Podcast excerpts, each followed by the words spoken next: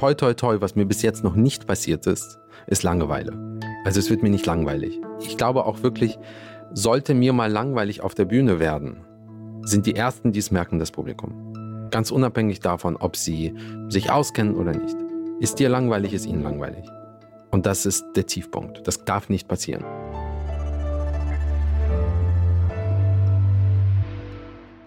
Frisch an die Arbeit. Ein Podcast von Zeit Online über die großen Fragen des Lebens und Arbeitens. Herzlich willkommen bei Frisch an die Arbeit. Mein Name ist Daniel Erck und mein heutiger Gast ist einer der bekanntesten Musiker, Pianisten des Landes. Er hat vor wenigen Wochen gemeinsam mit Daniel Bahnbäum vor fast 15.000 Leuten zweimal die Waldbühne in Berlin bespielt, zu großem Applaus. Demnächst erscheint sein neues Doppelalbum, es heißt Fantasia. Darauf sind Stücke von Liszt, Bach, Alban Berg und Busoni. Herzlich willkommen, Igor Levit. Ich freue mich. Ich habe gerade dieses Album angekündigt, es heißt Fantasia. Ich habe die Namen der Komponisten gesagt. Wie triffst du diese Auswahl? Aus dem großen, großen Katalog der klassischen Musik und der Dinge, die du die letzten, weiß ich nicht, zehn Jahre gespielt hast, ist es so eine Art Mixtape, das du zusammenstellst? Hast du eine Idee, was du sagen willst? Wie wählst du? Also zuerst einmal die Alben der, dieser letzten zehn Jahre sind alle so also einem bestimmten, einer bestimmten Idee gefolgt. Ich habe mich einfach immer für Werke interessiert, für das Klaviersolo, von denen ich glaubte, dass sie eigentlich viel, viel mehr sind als einfach nur Werke für das Klavier, die in ihrem Anspruch an den Pianisten, was das Physische angeht, mentale, intellektuelle, emotionale, äh, technische etc. angeht, einfach alle Grenzen sprengen, größer sind als man selbst. Das gilt sicherlich für sehr, sehr viele, wenn nicht alle, aber sehr, sehr viele Beethoven-Sonaten. Es geht aber sicher, es gilt sicherlich für den Zyklus als solchen. Und was mir fehlte in dieser Sammlung, war einfach Franz Liszt Hamoy-Sonate. Ich wusste, ich muss die einmal aufnehmen. Ich will sie aufnehmen. Was mir auch fehlte, war Ferruccio Bosonis Fantasia Contrapuntistica. Ein gigantisches Monolith an, an, an Klaviermusik. Ein, ein wirkliches großes, großes Statement eines großen, bedeutenden Komponisten. Nun sind beide Werke, das eine Stück heißt Sonate, das andere Werk hat den Namen Fantasie im Titel, sind beide sehr, sehr frei. Sie gehen sehr frei mit Formen um. Es ist, es ist, die Liszt-Sonate ist kein klassisches Werk bestehend aus drei in sich geschlossenen Sätzen. Es ist eigentlich mhm. ein einsätziges Stück in drei Abteilungen. Und so habe ich die Werke gepaart mit zum Beispiel Johann Sebastian Bachs chromatischer Fantasie und Fuge und Alban Bergs Klaviersonate. Nochmal, auch einsätziges Werk, auch in H-Moll wie Liszt. Ein Werk, das, glaube ich, wirklich in der Liszt-Sonate sehr, sehr nahe steht. Und das war einfach der Wunsch des Musikers in mir. Ich wollte diese Werke aufnehmen und habe da lange genug drauf gewartet. Ich kam aber nicht auf den Albumtitel. Mir kam irgendwie keine Idee. Und wie so häufig ähm, passiert es dann einfach zufällig. Ich saß vor, weiß nicht, zwei Monaten beim Essen mit meinem sehr, sehr lieben, sehr engen Freund und Kollegen Malakow Kowalski. Und Aram hatte dann irgendwie am Tisch, äh, saß dann vor seiner, vor seinem Ratatouille und hatte dann äh, gesagt, nenn's doch einfach Fantasia. Es reicht. Ist alles drin. Und so habe ich dann Kowalskis Idee genommen, ähm, der Plattenfirma geschrieben und gesagt, wir haben einen Titel. Du hast gerade beschrieben, dass die Alben, die du davor aufgenommen hast, dass die quasi immer so ein bisschen so eine Art, ich formuliere das mal um, eine Art Challenge in sich hatten, also immer. emotional, technisch und sowas. Ist es sozusagen eine neue Werkphase für dich aus dem, ich muss mich selber beweisen, ich muss mich selber übertreffen, raus in eine Freiheit rein? Nee, tatsächlich fühlt sich das hier an wie eine Art Abschluss. Es fühlt sich eher an wie, so eine Abrundung dieser mhm. Reise und dieses Weges der letzten zehn Jahre. Die Figur Ferruccio Bosoni ist ganz, ganz zentral für mich in meinem Leben. Als Komponist, als Denker, als Pianist, als jemand, der für die Utopie der freien Musik immer mhm. gekämpft hat und immer angestritten hat, der äh, ein Futurist und ein, wie heißt das Wort, ein progressiver Mensch par excellence mhm. war. Und wenn man an Bosoni denkt und man ist Pianist, und man interessiert sich irgendwie für sein Werk und befasst sich damit, wird relativ schnell klar, diese Fantasia Contrapuntistica ist ganz eindeutig das Opus Magnum seines äh, mhm. Klaviersolo-Werkes. ich wollte dieses Stück spielen. Und wenn mir ein Werk so wichtig wird, wie es die Kontrabandistika wurde, dann ist ganz klar, ich will sie aufnehmen. So. Und so ging es mir mit der Liszt-Sonate. Und dieses Album aufzunehmen war keine kleinere, wenn nicht eine größere Challenge als zum Beispiel die Präludium-Fugen von Shostakovich und Ronald Stevensons 90-minütige Passacaglia.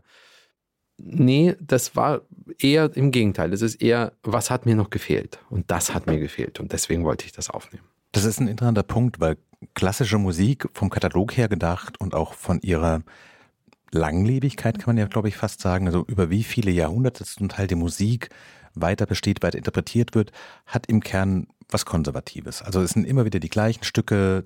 Es ist nicht wie Punk, eine Musik der Wut oder wie Hip-Hop, eine Musik des sozialen Aufstiegs, sondern es hat, egal wie man dazu steht, was Konservatives, einfach weil die Dinge bleiben. Ist es deswegen auch so wichtig gewesen, das Busoni-Stück aufzunehmen, weil es explizit progressiv ist und weil es Grenzen sprengt? Äh, zugegeben ist vielleicht ein bisschen dialektisch jetzt von mir, aber ja. was konservativ ist, entscheidet sich später. Also zur Zeit ihrer Entstehung war sie selbstverständlich nicht konservativ, sondern war sie sehr wohl sehr gegenwärtig. Und ich würde dir in dem einen Punkt vehement widersprechen, nämlich ich glaube, was Musik eint, genreübergreifend, reden wir, sprechen wir über Punk oder über Leonard Cohen oder über Jimi Hendrix oder über Ferruccio Bosoni, Johann Sebastian Bach, Beethoven, you name it. Was auch immer es ist. Es gibt keine Musik ohne uns, die leben. So, also wir sind jetzt hier in diesem Podcast-Raum, es gibt kein Instrument.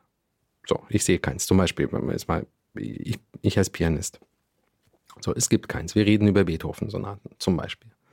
Jetzt schweigen wir uns mal beide fünf Sekunden an, wir hören gar nichts. Damit ist Musik im Prinzip welche Form auch immer, welches, von wann auch immer sie stammt, im Prinzip Gegenwartsmusik.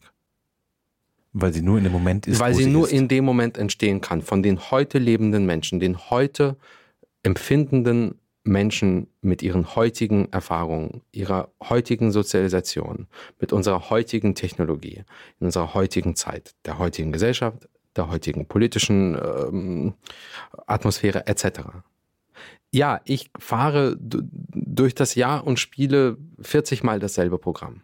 Okay. Eine Band tourt 40 Mal dieselben Songs. Worüber reden wir?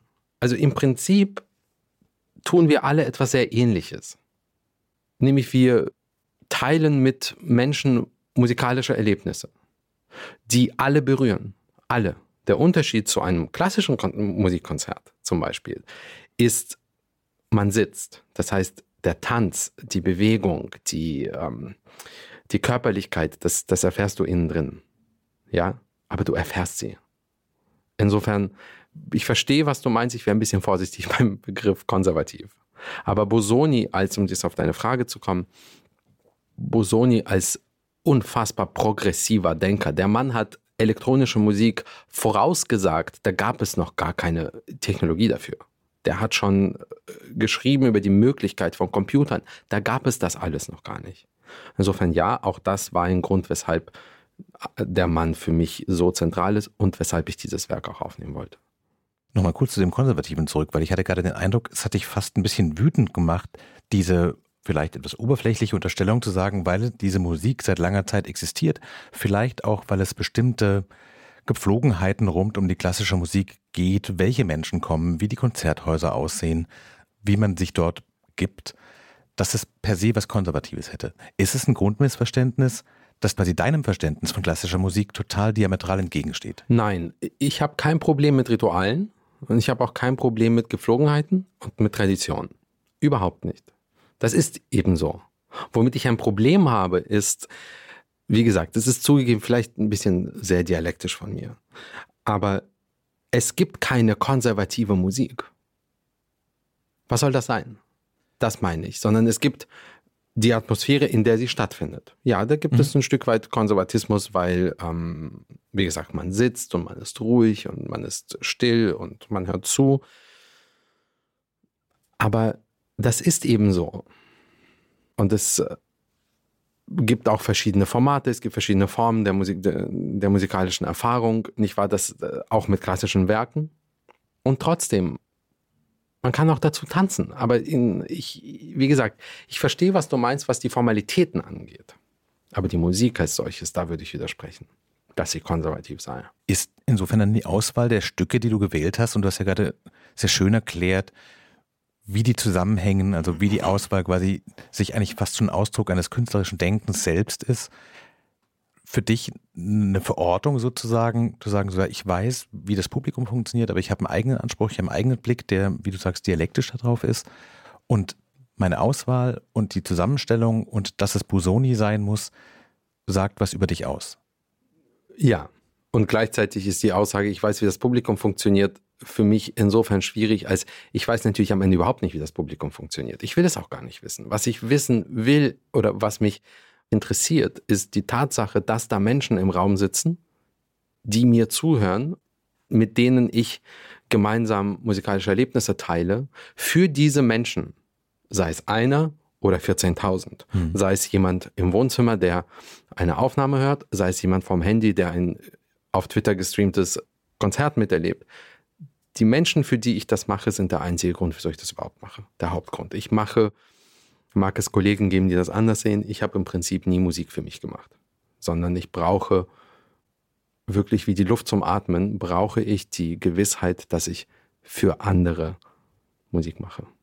Ist die Fantasia-Zusammenstellung insofern dann auch Ausdruck quasi dessen, was du dir erarbeitet hast, weil du zum einen ja, ich sag mal, dem klassischen Klassikpublikum da so eine Hausnummer geworden bist, dass die Leute dir im Grunde überall hinfolgen, wo du hingehst und sagen, wenn der Levit das macht, dann hören wir uns das auf jeden Fall an.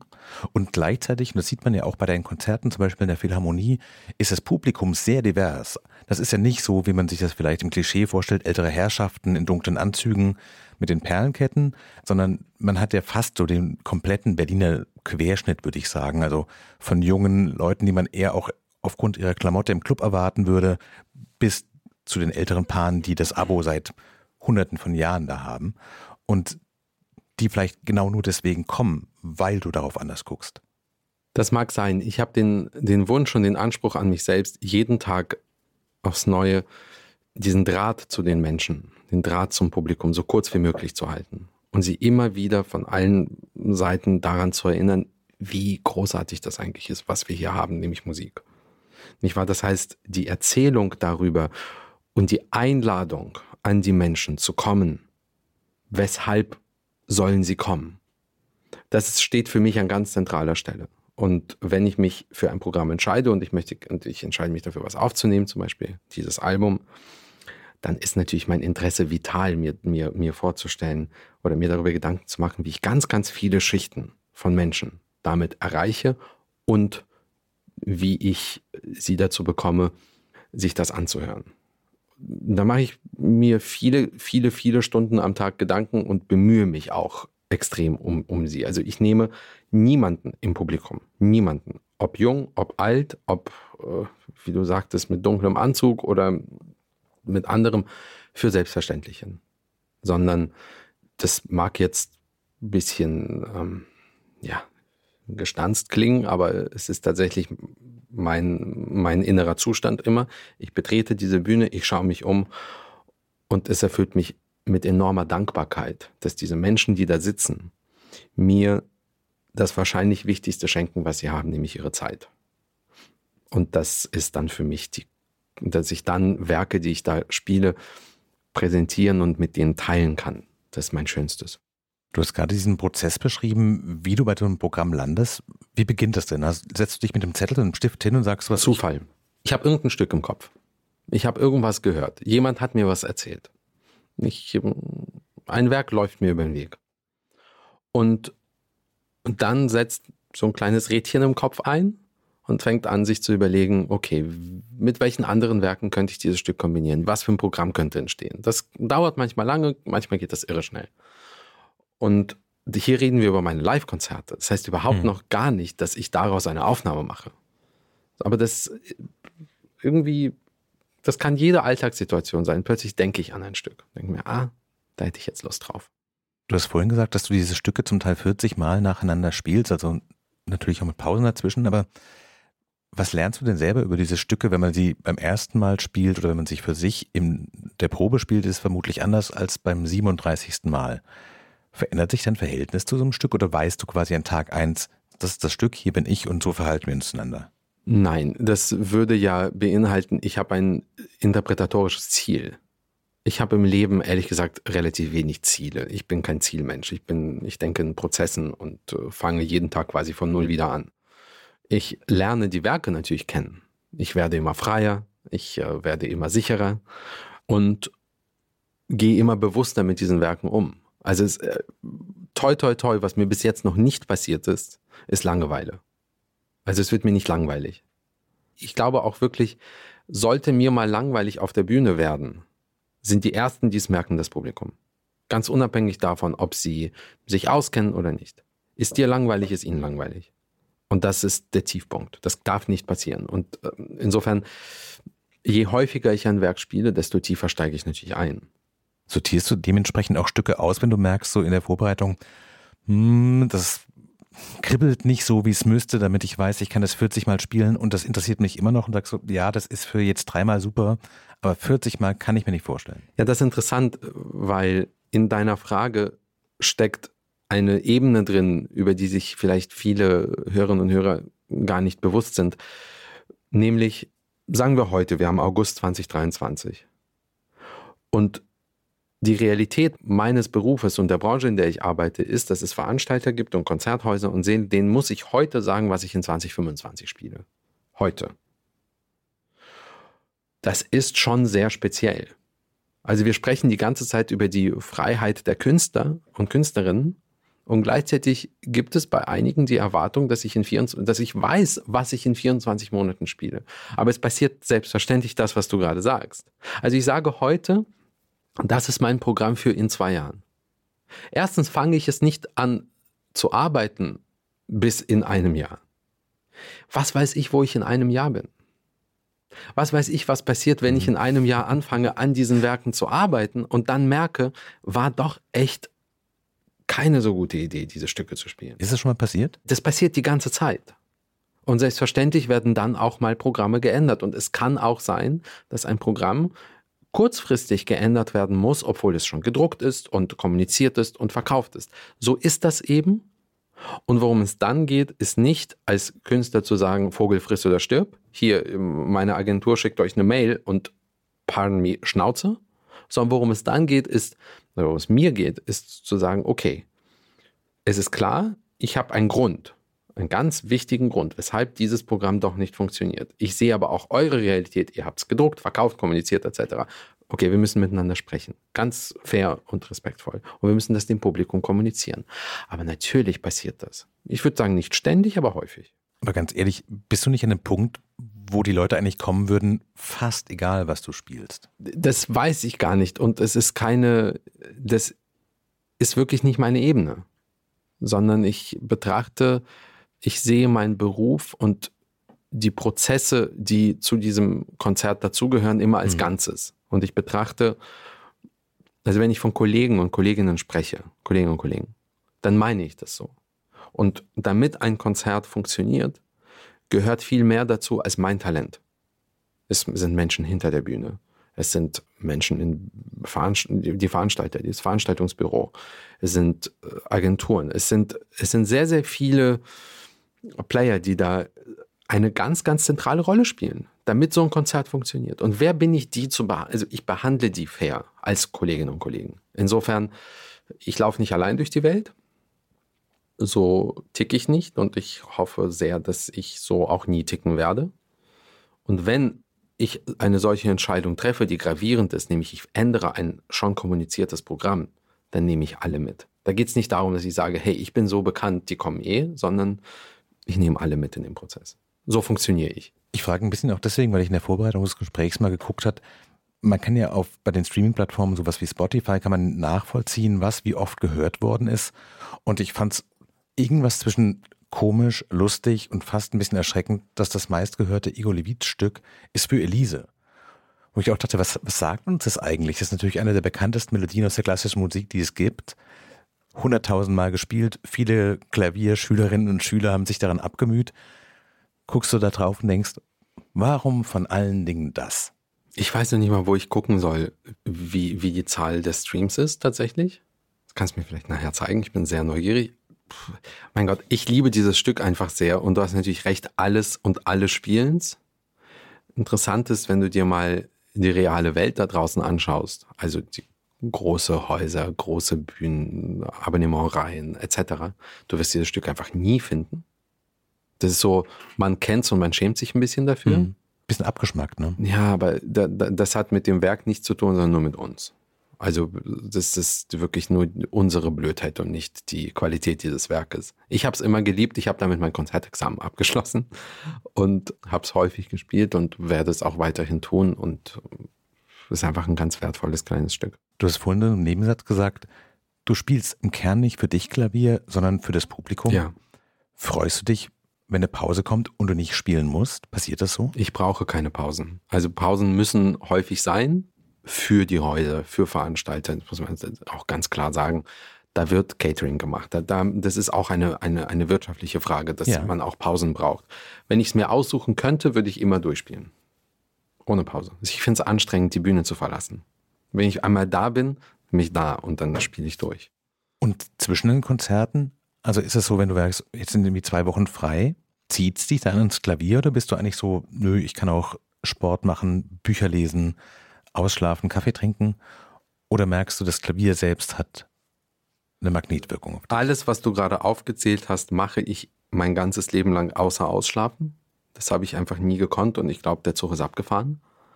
Aber meine Definition von Erholung ist eine andere. Also ist meine eigene. Ich brauche, ich muss nicht zwei Wochen meine, meine Füße hochlegen, um mich zu erholen. Manchmal kann der Körper nicht mehr, dann muss ich es mal machen. Aber wenn ich zwei Wochen frei habe, dann lebe ich einfach meinen Alltag. Und ja, ich mache Sport und ich arbeite am Klavier, ich sehe meine Freunde, ich äh, arbeite, bin nur nicht auf Reisen.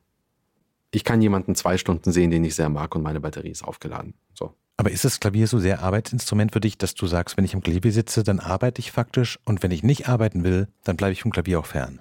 Ja, und gleichzeitig ist das Klavier und vor allen Dingen die Bühne, wenn Menschen da sind, für mich wahrscheinlich der ultimative Erholungsort.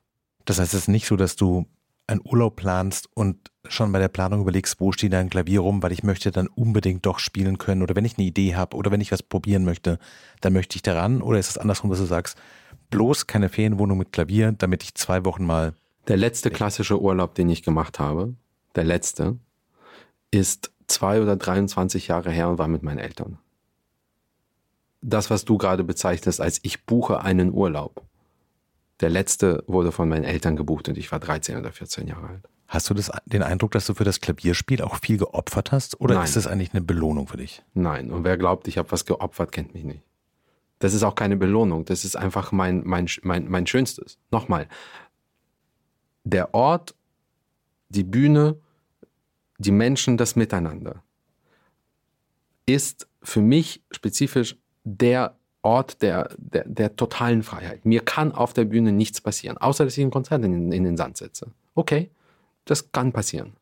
Aber mir kann eigentlich gar nichts passieren. Ich fühle mich frei. Ich, ich, äh, es ist keine Anstrengung in dem Sinne. Es ist, es ist pure Freude. Das ist mein Ort. Und das Fahrradfahren, da fühle ich mich ähnlich.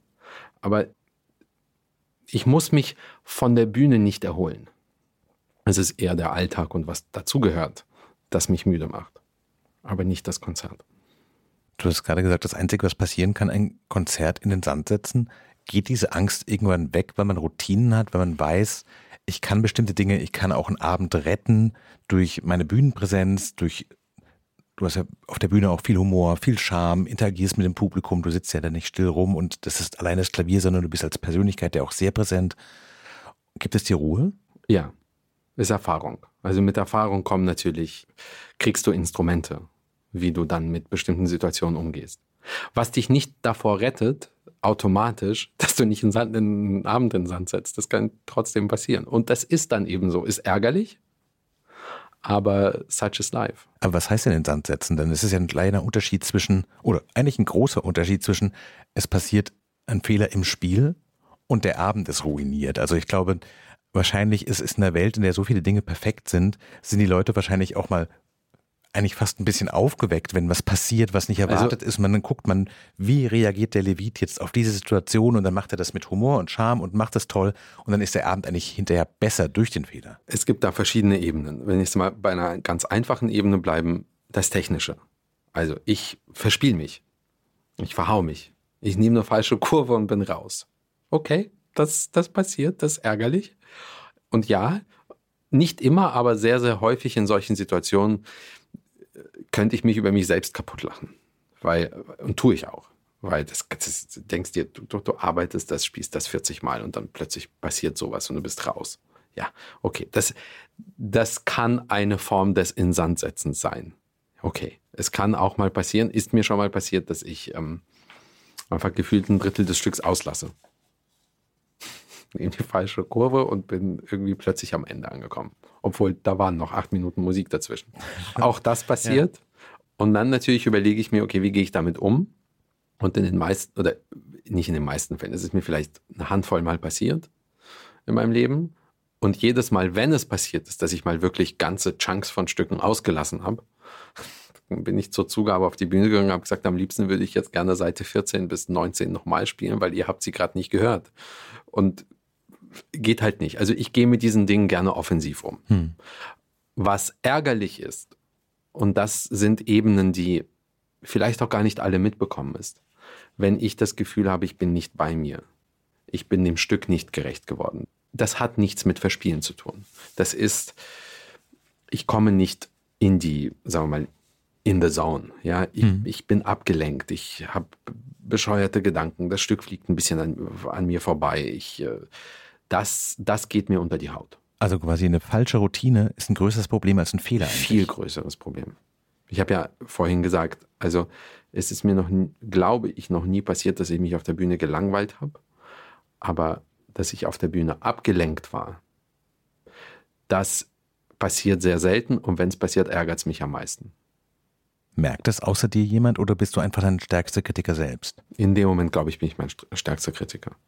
Du hast gerade diese schöne Formulierung in the zone kommen benutzt für so nicht eine Stimmung bringen der vollen Konzentration, wo du ganz bei der Musik und ich glaube auch ganz beim Publikum ja. bist. Hast du dafür Rituale Nein. oder ist es, was dir zufällt? Das passiert in dem Moment. Ich glaube nicht an Rituale.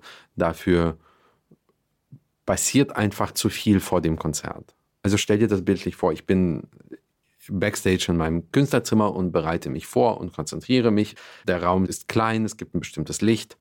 So, in dem Moment, wenn schon jemand an die Tür klopft und sagt, es geht los, bin ich aus dieser Konzentration eigentlich raus. Dann gehe ich auf den Gang, neues Licht, dann gehe ich in den Saal, neues Licht. Erzähl mir nicht, dass, das, dass du in dieser Zone bleibst. Also ich kann mhm. das nicht. Das heißt, für mich beginnt der Fokus, der wirkliche Fokus und wenn es gilt, beginnt für mich ab Auftritt auf die Bühne. Und das reicht mir. Ist das so der Grund, warum dich die Pausen stören, weil du quasi zweimal die Arbeit machen musst, in den Modus zu ja. kommen, der eigentlich die Konzentration und das Emotionale beim Stück sein ist? Das ist der Hauptgrund, ja. Also lieber vier Stunden am Stück durchspielen als eine Pause in der Mitte. Oder zehn, ja. Was war das längste, was du gespielt hast? 15 Stunden, 47 Minuten. Wie bereitet man dich darauf vor? Gar nicht.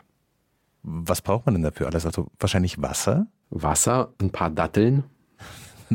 und ähm, eine Toilette in der Nähe. Was hast du gespielt? Erzähl mal die Geschichte. Das war während der Pandemie. Da habe ich mich dafür entschieden, Eric Saties Vexation zu streamen. Vexation, Quälereien, ist ein komplett durchgeknalltes musikalisches Modell. Das, ich behaupte einfach mal, ich jedem kann ich auf der Straße aufsammeln. Hast noch nie ein Klavier, Klavier in deinem Leben gesehen? Ich behaupte, in einer Woche bringe ich dir bei, wie man das spielt. Das ist wirklich nicht besonders schwer. Und dieses Modell dauert etwa eineinhalb Minuten. Und Satie gibt einen Kommentar über den ersten Takt und sagt, ich, ich paraphrasiere mal, damit der Pianist es schafft, dieses Modell 840 Mal zu wiederholen, solle er sich so und so vorbereiten. Das Stück wurde, ach, ich weiß gar nicht, wann das genau komponiert war, komme ich jetzt nicht mehr drauf. Jedenfalls die Uraufführung spielte John Cage. Mhm im Verbund mit anderen Musikern. Und einige Durchgeknallte haben es mal alleine gespielt. Und ich dachte in der Pandemie, jetzt ist eigentlich der richtige Zeitpunkt. Und dann habe ich ein Studio gemietet, habe ein Team von Kameramännern bezahlt, habe meinen Flügel hingestellt, ein Tonmeister saß dabei, ein paar Freunde. Und dann habe ich gedacht, so komm, jetzt, ich, jetzt ist die Chance, einmalige Chance, jetzt einmal will ich es machen, weil wer will sowas live wirklich im ernsthaft, ernsthaft hören? Und dann hat der New Yorker und der Spiegel das mitgestreamt und ich habe das über meinen damals noch existierenden Twitter-Kanal gestreamt und hatte 840 Seiten gedruckt und habe dann diese Seiten versteigert und einen ziemlich hohen Erlös dafür bekommen und den dann an zwei Organisationen, die junge Künstler in dieser Zeit unterstützt haben, mhm. das Geld gespendet. Aber das war die bis jetzt längste Performance, die ich gemacht habe. Und das war total geil. Also irgendwann möchte ich es nochmal machen. Wie ist denn dieser emotionale Verlauf? Ich nehme an, die erste Stunde macht wahrscheinlich noch irgendwie Spaß, weil man sich selber amüsiert über die Absurdität der Idee. In welcher Stunde denkt man, was um Himmels Willen habe ich hier angefangen? Also ehrlich gesagt, es gab, ich bin zu keinem Zeitpunkt in so ein Delirium gerutscht. Aber ich neige auch nicht zu Delirien. Was aber tatsächlich passiert war, also es hat die ganze Zeit eigentlich enorm Spaß gemacht mit so zwei, drei Ausnahmen. Und die Ausnahmen waren wirklich solche Wutmomente. Weil ich irgendwann gedacht habe, es kann, Freunde, es kann nicht sein. Ich spiele jetzt viereinhalb Stunden dieses Ding immer und immer wieder. Und der Stapel dieser Seiten wird nicht kleiner. Es kann nicht sein. Wollt ihr mich eigentlich alle, alle auf den Arm nehmen? Und da war ich sehr, sehr sauer. Was man übrigens im Spiel auch hört, weil ich plötzlich sehr schnell und sehr laut wurde. Aber es gab so zwei, drei sehr wütende Momente, wo ich dachte, jetzt hör endlich auf, du Ding. Aber es war okay und danach war ich ehrlich gesagt ganz leicht und froh und äh, habe sehr, sehr viel Champagner getrunken. Merkst du das körperlich? Also ist es so, wenn man 15 Stunden das am Stück macht, dass man merkt, so bestimmte Muskeln, die man vielleicht, selbst wenn man das Ganze beruflich macht, dass die sich melden und sagen, du hast jetzt die Arme den ganzen Tag in so einer halb hohen Haltung gehabt und in dem Fall habe ich nicht so viel körperlich gemerkt, nein. Ist es bei anderen Auftritten oder bei anderen Stücken so, dass du weißt, so intensiv wie ich das spiele, muss ich auch körperlich dazu bereit sein und ja. dann zahle ich auch einen Preis dafür? Jedes Mal. Ich zahle einen Preis für die Beethoven Hammerklaviersonate. Ja. Ich zahle einen Preis für Bosonis 75-minütiges Klavierkonzert. Und das ist dann so. Ich mache das weder gerne noch ungerne, sondern wenn ich ein bestimmtes Werk spielen möchte, ist mir der Preis dafür egal. Wird es mit dem Zeitverlauf der Konzerte besser, weil dein Körper quasi fitter wird in diesem Stück sozusagen, also wenn man das Stück als eine Art körperliche Übung begreift und sagt, so diese Muskeln sind dann irgendwie nach 40 Mal Spielen da, oder merkst du dann eine Müdigkeit, ich weiß nicht, zwischen den Schulterblättern, weil du weißt, diese Art von Intensität geht einfach auch körperlich an die Ressourcen? Das kann beides sein. Also es kann mir an die Ressourcen gehen im zweiten von 40 Konzerten oder im 36. oder in jedem. Das ist äh, tagesabhängig. Aber ich mache sehr, sehr viel Sport. Ich versuche sozusagen den Körper auch ein Stück weit zu trimmen, dass er funktioniert. Aber klar, es, nach einigen Konzerten tut einfach alles weh. Wenn du diesen Sport machst, machst du da Übungen, die dich quasi als Pianisten fit machen oder ist das so eine gesamtgesundheitliche Herangehensweise eher? Das oder weißt würde, du, Schulterpartie muss ich, muss ich wirklich fit halten? Das würde meinen liebsten Physiotherapeuten Stefan, Gruß nach Hannover, aber sehr freuen, wenn ich so Sport machen würde. Nein, ich stemme Gewichte. Ich bin komplett bescheuert beim Sport machen, aber das ist das, was ich brauche. Also ich mache, ehrlich gesagt, mit einigen Abstrichen klassisches Bodybuilder-Training. Aber das ist nicht auf das Klavierspiel ausgerichtet, sondern das ist quasi auf deine Emotionalität ausgerichtet. Emotionalität und, und das, was ich brauche, für mich. Ja. Und es entspannt mich, es entspannt mich, schwere Kurzhanteln zu tragen. Das bringt mich runter. Hörst du dabei Musik? Immer. Was hörst du beim Kurzhanteltragen? Ähm, also wenn ich alleine trainiere, höre ich Musik. Wenn ich mit Trainer trainiere, natürlich nicht. Aber wenn ich alleine trainiere, ist die Musik, die ich höre, sehr laut und fast immer Hip-Hop. Also eher so Eminem, ja. schnelle Beats. Ja. So aufputschende Männermusik eigentlich. Immer. Hörst du vor Konzerten Musik? Immer. Auch Eminem oder auch Hip-Hop? Kann passieren, ja. Bis ist, hin zu zehn Sekunden vor Auftritt. Ist es für dich ein Switch aus dieser aufgepumpten Welt raus und dann geht man auf diese Bühne und dann spielt man sehr elegisch und sehr nee, fein? Ist überhaupt kein Switch, weil ich auch nicht switche. Ich gehe einfach auf die Bühne als der, der ich bin. Ich kenne keine, ich, ich kenne diese Trennung nicht. Also es, ich, ich höre Musik fast den ganzen Tag ununterbrochen. Ich brauche das. Ich habe auch nie verstanden, weshalb manche sagen, also ich respektiere das, aber ich habe nie verstanden, wieso manche Kolleginnen und Kollegen sagen, sie brauchen Abstand von Musik oder sie hören mhm. keine Musik zu Hause, weil sie haben ja so viel Musik auf der Bühne. Ich brauche Musik um mich herum die ganze Zeit. Ist die Vorstellung, irgendwann nicht mehr in diesem Beruf zu arbeiten und nicht mehr auf der Bühne und nicht mehr am Klavier zu sitzen, hat es was Erlösendes für dich oder eher was Bedrohliches? Kompliziert, weil ich bin Pianist und möchte es sehr, sehr, sehr, sehr viele Jahre noch bleiben. Und gleichzeitig weiß ich, dass ich nicht aufhören werde, Musik zu lieben. Es gibt andere Wege für mich, damit meine Musikliebe so bleibt, wie sie jetzt ist. Und ich bin mittlerweile, ich, ich leite ein Festival, ich bin künstlerischer Leiter beim Heidelberger Frühling, ich, ich gebe auch anderen Bühne. Ich äh, bin sehr, sehr häufig hinter, hinter verschlossener Tür in Kontakt mit Kolleginnen und Kollegen, helfe ihnen, gebe Ratschlag. Und das erfüllt mich im Grunde nicht weniger als das, was ich dann beruflich mache. Also das ist Teil meiner Identität, weil es im Prinzip das erfüllt, was ich ganz am Anfang gesagt habe. Was ich als Musiker tue und was ich unendlich liebe, tue ich am Ende des Tages vor allen Dingen für andere. Hast du den Eindruck, dass die interessantesten Zeiten erst noch kommen oder dass sie schon vorbei sind? Weil der Anfang ist ja oft so eine steile Lernkurve, aber man muss auch viel Zeit investieren, um überhaupt in diesen Beruf und in diese besondere Rolle reinzuwachsen. Also wenn ich meinen Haarausfall einmal außen vor lasse, finde ja. ich, je älter ich werde, desto besser wird's. Also ich, ich will nicht wieder 25 sein. So, so außer dem Haarausfall. Und das, damit muss ich leben. aber, das, aber je mehr Erfahrung und je, je mehr Gedanken, desto schöner und desto besser finde ich es. Ist es eine Frage von Angstlosigkeit letztlich auch, weil man, wenn man jünger ist und sich vielleicht noch mehr beweisen muss, weiß, jeder Fehler könnte ein Ende sein und irgendwann erreicht man so ein Plateau und hat eine andere innere Ruhe, auch wenn man weiß, wie man mit Fehlern umgeht. Zum ersten, wenn man durch die Erfahrung zum zweiten weniger Fehler macht und zum dritten aber großzügiger mit sich selbst sein kann? Also Großzügigkeit mit mir selbst ist, ist nicht so mein Talent. Ich bin zu mir sehr hart und sehr, sehr, sehr streng. Aber ja, meine wie sagt man das, das, was ich als einen potenziell gravierenden Fehler betrachte, hat sich über die, über die Zeit verändert. Du hast gerade gesagt, man macht einen großen Fehler und es ist vorbei. Ich sehe kein schlechtes Konzert als einen Grund, dass in Anführungszeichen es vorbei sein kann. Es ist dann vorbei, wenn ich nicht mehr da bin. Dann ist es vorbei.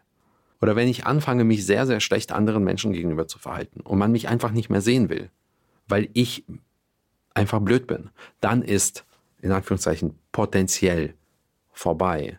Es kann auch passieren, dass es irgendwann eine Realität gibt, in der, mein Gott, es kein Publikum mehr gibt für meine Konzerte. Auch das kann passieren.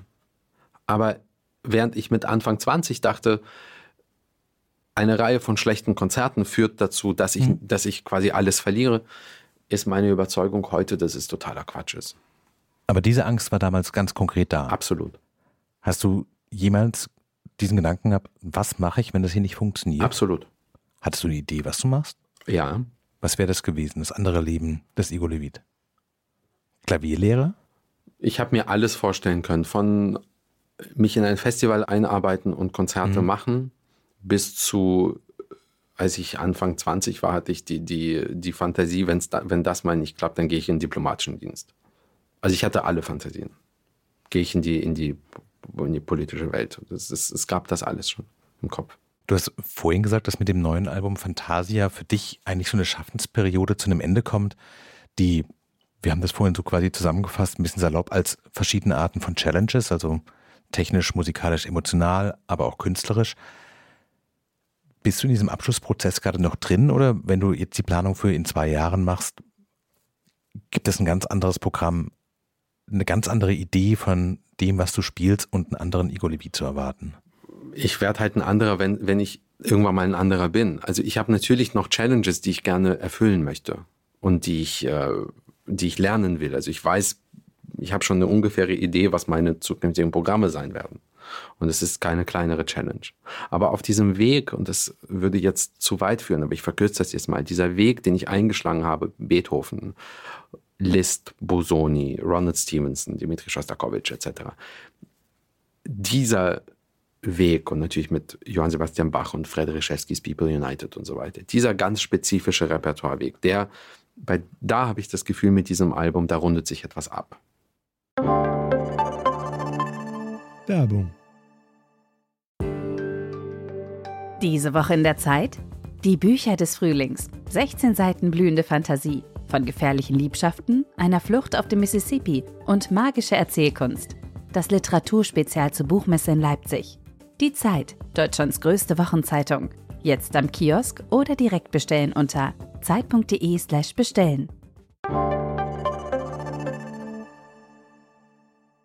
Du hast dich in den letzten Jahren öffentlich auch immer wieder humanistisch, feministisch und progressiv zu Wort gemeldet. Wie sehr schmerzt dich das, wenn du auf dein Repertoire guckst, dass so wie die klassische Musik ist, dass eigentlich vor allen Dingen Männer sind, die man repräsentiert? Sowas schmerzt mich nicht. Gibt es für dich so einen Ehrgeiz zu sagen, mal gucken, wie weit ich diesen Kanon noch aufbrechen kann? Ja, selbstverständlich. Und ich interessiere mich für alle Formen der Musik. Und wenn Komponistinnen auf mich zukommen oder Komponisten aus allen, aus allen Ländern dieser Welt, ich bin offen. Ich will so viel Musik wie möglich in meinem Leben haben. Manche Musik will ich selber spielen. Bei anderer Musik merke ich, das könnte ich gar nicht, aber ich kenne jemanden, der das machen könnte. Ich bringe mhm. euch mal zusammen. Na, selbstverständlich. Aber ich, äh, weißt du, da sind zwei Herzen in meiner Brust. Auf der einen Seite bin ich sehr, sehr froh darum, dass Zeiten sich ändern und Menschen sich ändern und Regeln sich auch ändern und Grenzen sich verschieben, finde ich mehr als notwendig. Ich tue mich aber auch ein bisschen schwer, häufig mal, wenn man jetzt mal absieht von körperlichen Übergriffen, die, sagen wir mal, gegenwärtigen ideellen Vorstellungen umzumünzen auf das, was bitte vor 200 Jahren war. Also ich halte das für ein bisschen billig. Du meinst, unsere Maßstäbe von heute können quasi nicht die Bewertungsgrundlage für Menschen von vor 200 Jahren sein, weil der Erkenntnisprozess, der hat halt 200 Jahre gedauert und wir sind heute hier. Wir und können heute über damals nachdenken, aber genau. wir können nicht die Leute von damals richten. Wir können, wir müssen selbstverständlich sehr, sehr kritisch mit dem damals umgehen. Ja. Na, selbstverständlich je kritischer, desto, desto besser, aber mit dem Ziel, dass damit das heute besser wird. Und damit man heute sich anders verhält und damit heute mehr Menschen Teilhabe haben und damit heute einfach sich, sich Themen erweitern und, und, und Perspektiven erweitern. Wie gesagt, das sind, ich, ich bin da ein bisschen, ein bisschen zweigeteilt, wie wir über die Vergangenheit reden und vor allen Dingen, wenn es um Kunstwerke geht. Denn eins ist, eins ist einfach mal klar. Und da kann ich, jetzt spreche ich mal nur für mich. Viele Komponisten, einige Komponisten, derer Werke ich sehr gerne spiele, waren, wie soll ich das jetzt nett ausdrücken, ich sag mal problematische Zeitgenossen. Hm. Ja? Hey, Freunde, die Jungs sind tot. Die gibt's nicht mehr. Und das, was sie hinterlassen haben, gehört mir. In dem Moment. Richard Wagners Musik ist meine Musik. Der ist nicht mehr da. Ich habe gewonnen. Und jetzt kann ich sie nehmen und drehen und wenden und damit machen, was ich will. Das, das, das, sein ganzer Antisemitismus, sein, sein, sein Judenhass und seine Frau, die noch viel härter war als er, das alles weiß ich. Und trotzdem ziehe ich dem die lange Nase und sage, so, mein Lieber, aber jetzt nehme ich dein Parsifal und jetzt spiele ich ihn und ich gebe dem den und den und den Kontext. Das ist einfach. Ich muss nicht trennen zwischen Künstler und Werk, und trotzdem kann ich sagen, ja, der ist, der ist, der ist tot. Wo es schwierig wird und wo natürlich sich, sich die ganze Kalkulation ändert, ist, wenn es um Menschen geht, die noch leben. Da wird es problematisch. Da würde ich mich wahrscheinlich auch dann anders äußern. Das heißt, die künstlerische Freiheit besteht auch darin, das Werk seinem Kontext zu entreißen und zu sagen, die Musik steht für sich und ich kann damit machen, aber selbstverständlich was ich möchte und ich stelle das quasi in den Kontext durch die anderen Stücke, durch die Art, wie ich spiele. Na, durch die Zeit, in der ich lebe, die Technologie, die mich umgibt, das Essen, was ich esse. Die, die, selbstverständlich, es ist automatisch, entreiße ich dieses Werk seinem Kontext und seinem ähm, Autoren. Es ist selbstverständlich. Nochmal, Wagner ist tot. Also ich, ich kenne niemanden, der mich vom Gegenteil überzeugt hat. Und insofern, der hat einfach mal original gar nichts mehr zu sagen, sondern es ist jetzt, jetzt ist Gegenwart und jetzt ist meine Gegenwart. Und ein anderer Kollege macht daraus seine Gegenwart.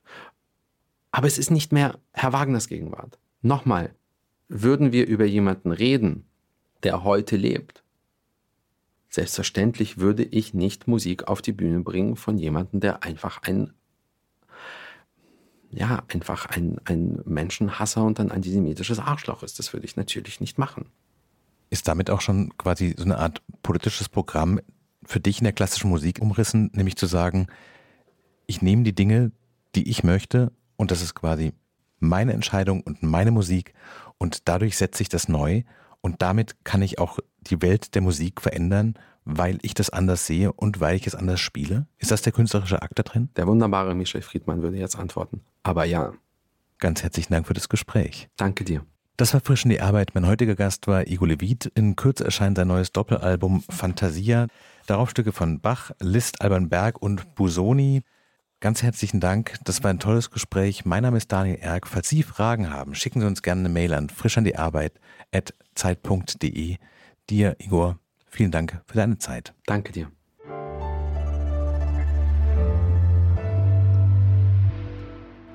Frisch an die Arbeit, ein Podcast von Zeit Online. Produziert von Pool Artists.